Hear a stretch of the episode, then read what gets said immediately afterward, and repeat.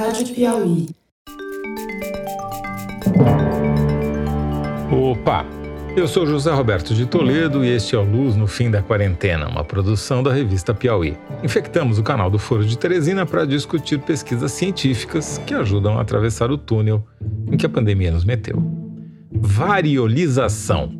Esse palavrão causa polêmica há séculos e precede a ciência como a conhecemos hoje.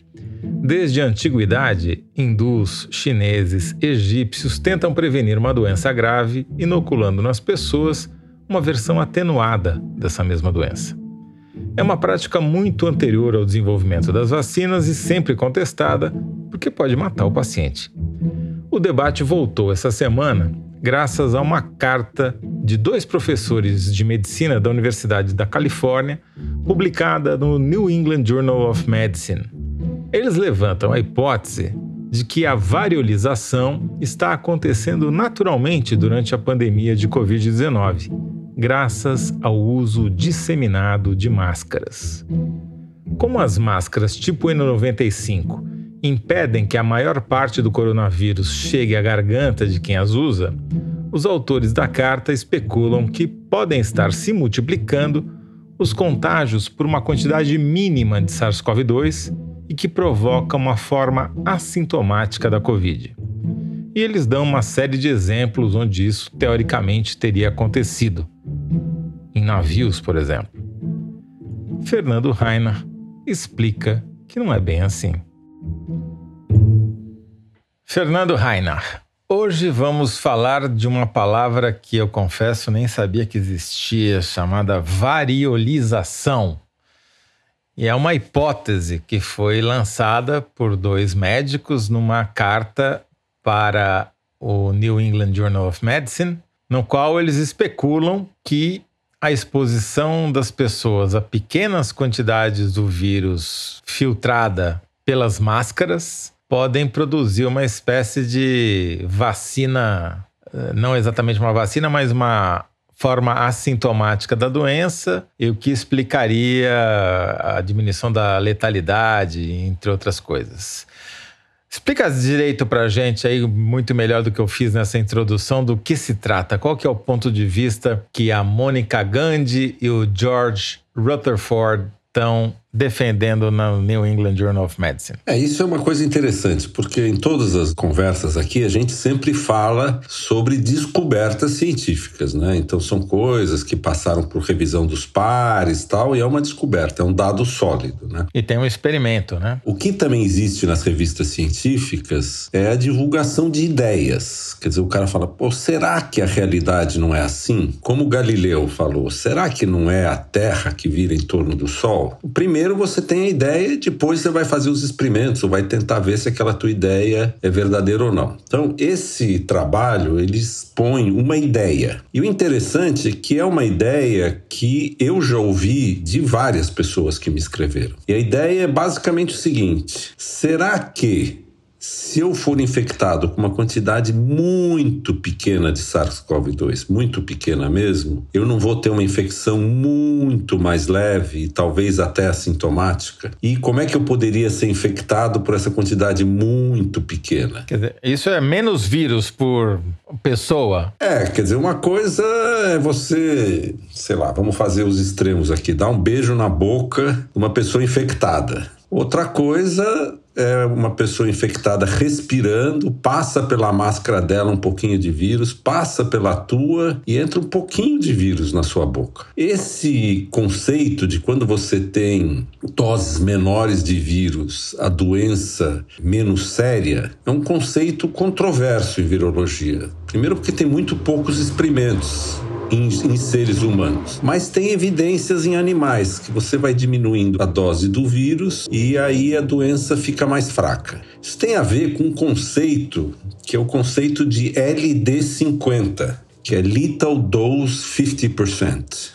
Que é aplicado para venenos, uh, moléculas não vivas, sei lá, qualquer veneno, arsênico, qualquer, qualquer substância química. Como é que você mede a, a letalidade ou a gravidade de uma infecção? Você usa esse número LD50. Funciona assim: eu vou pegando uma população de ratos, por exemplo, e vou dando doses crescentes do veneno. Quando eu dou uma dose muito pequena, não acontece nada com ninguém. Daí eu vou aumentando a dose, vou aumentando e vou aumentando, daí começa a morrer um rato, depois morre dois, daí na dose maior morre dez, daí eu aumento a dose morre não sei quantos, até que chega numa dose que morre 100% dos ratos. A LD50 é a dose necessária para matar 50% dos ratos, não 100%. E tem LD50 para tudo, tem LD50 para água, tem LD50 para cloreto de sódio, tem LSD-50 para venenos muito fortes. Quanto menor a LD-50, mais tóxica é uma substância. Então, uma substância que com uma algumas microgramas, eu mato 50% das pessoas que tomaram aquelas microgramas, é uma coisa, um veneno fortíssimo, né? Então, esses dados de LD50, você pode aplicar para vírus. Você fala, eu vou pondo um pouquinho de vírus, vou pondo mais, vou pondo mais e vejo o resultado. Por que que esse é um conceito complicado para vírus? Porque o vírus, ele reproduz no corpo. Então, teoricamente, você pode ter um único vírus entrou na sua boca e ele reproduz e vai se dividindo, vai se dividindo acaba te matando. Por quê? Porque a dose de vírus vai aumentando sozinha, porque o vírus é um ser vivo. Enquanto que uma dose de um veneno, não. Aquilo que você deu é aquilo que você deu, aquilo que você ingeriu é aquilo que você ingeriu. Eu fiquei curioso com esse termo variolização, e ele vem da palavra varíola, né? É, e era uma prática que existia no século XIX de você dar uma dose pequena para desenvolver uma forma mais branda da doença e a pessoa evitar pegar a forma pior. Quer dizer, um mal, o famoso mal menor. Exatamente. Mas no caso da varíola, eles usavam um vírus atenuado, em geral, uma, uma varíola de vaca. Por isso que chama vacina, porque vem de uma varíola de vaca, né? E depois teve também a tentativa de usar doses pequenas da própria varíola. Então tem vários experimentos uh, que suportam que em alguns sistemas de vírus, infecções virais, você consegue esse efeito, né? Então você tem que pensar aí que a infecção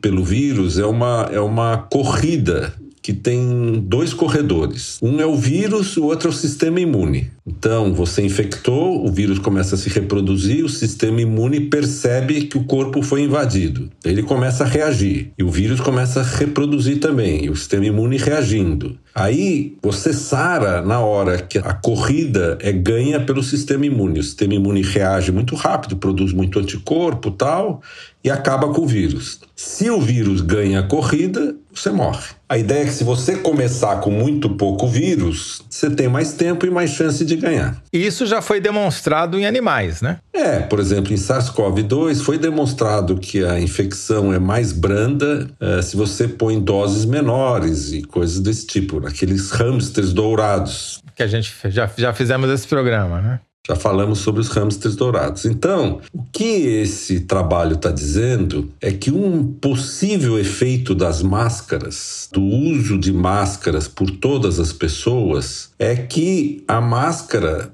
como a gente já sabe, já falou muitas vezes, ela não segura todo o vírus, mas ela segura uma boa parte do vírus uma boa parte do número de vírus, né? E depende do tipo de máscara, depende de um monte de coisa. Mas que na população poderia acontecer uma coisa desse tipo, quer dizer, as pessoas estão se infectando, mas estão se infectando com uma quantidade pequena, muito pequena de vírus. E, portanto, isso gera mais infecções assintomáticas e as pessoas sem muitos sintomas acabam ficando imunizadas. E tem uma evidência, obviamente não é definitiva, de que isso pode acontecer porque você tem experimentos naturais, digamos assim, em que você compara os 40% de casos assintomáticos, que é o que é estimado que haja na população em geral, contra, em alguns casos, que chegou a 80% de casos assintomáticos, justamente em populações que estavam num ambiente onde todo mundo usava máscara, não é isso? É o, o truque desse tipo de trabalho, né? Com essa carta aí. Ele tenta dar todos os argumentos que ele consegue encontrar em qualquer lugar para convencer as pessoas a fazer o experimento, né?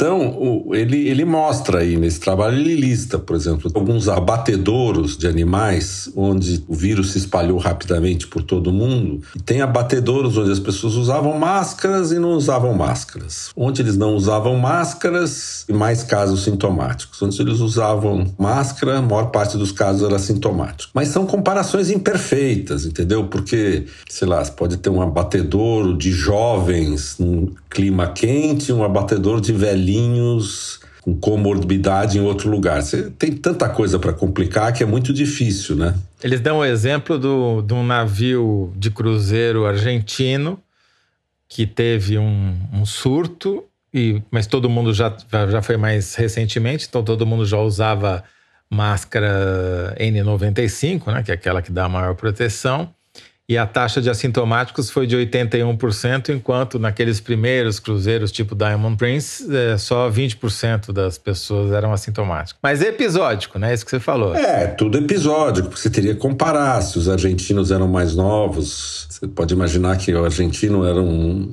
um navio com um tour de bandas de rock, todo mundo com 25, 30 anos, e o outro lá era um monte de velhinhos na cadeira de roda. Precisa controlar por um monte de variável, né? Não só a idade, né? É, se desse para você provar desse jeito, eles estariam escrevendo um paper de epidemiologia provando isso. Agora, o que ele fala que é muito interessante, ele sugere várias maneiras uh, disso ser testado. Né? Primeiro em animais, ele dá os exemplos dos hamsters, fala que uh, os epidemiologistas deviam estudar com mais cuidado as populações que usam e não usam máscara, e aí ele acha que isso seria uma possibilidade, e ele fala: olha, no meio de uma pandemia dessa, vale tudo que ajudar, entendeu? E ele fala: olha, usar máscara custa nada, quase, não tem custo para o governo, não tem custo para a população. E se ajudar, por que, que nós não vamos fazer? Vamos tentar ver se, se isso funciona, né? Então, mesmo não sabendo se funciona ou não, vamos usar. Então, tem um, um componente aí que é uma propaganda das máscaras, né? Principalmente por autores que estão num país onde tem uma briga se usa ou não usa máscara. O, o Trump é contra as máscaras e fica aquela briga tal. Bom, vale para o Brasil também, né? vale para um monte de lugares, né?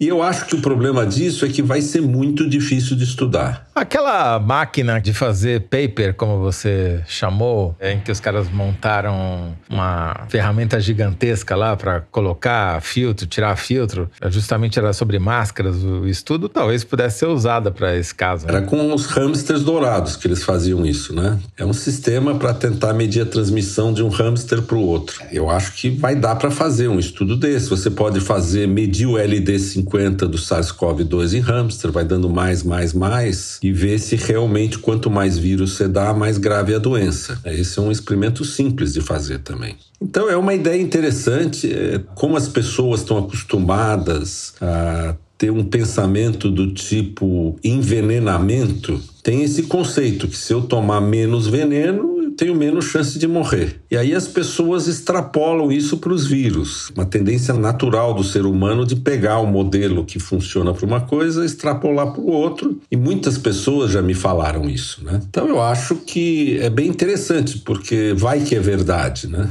E aí é uma seria uma possível boa notícia, né? Agora, isso vem é, junto com uma aparente diminuição da letalidade da epidemia, não? No momento que a gente está vendo uma segunda onda na Europa com muito menos gente morrendo. Você tem muitos casos e poucas mortes. Antes a gente tinha o mesmo número de casos e muito mais mortes, que também é uma coisa difícil de entender. Tem várias explicações, né? O pessoal mais idoso, com comorbidade, já morreu na primeira onda. É, como os médicos dizem, o vírus mata aqueles que já estão na beira da morte, ele dá o último empurrãozinho, né? Ou então que agora são mais jovens as pessoas que são infectadas. Ou então é porque o vírus mutou e a gente tem versões mais brandas do vírus. Agora nós vamos entrar numa fase que vai ser de explicar o porquê das quedas. Ou por que, a primeira subida não foi igual à segunda. Ou por que, que alguns países vão ter a segunda onda, outros não vão ter.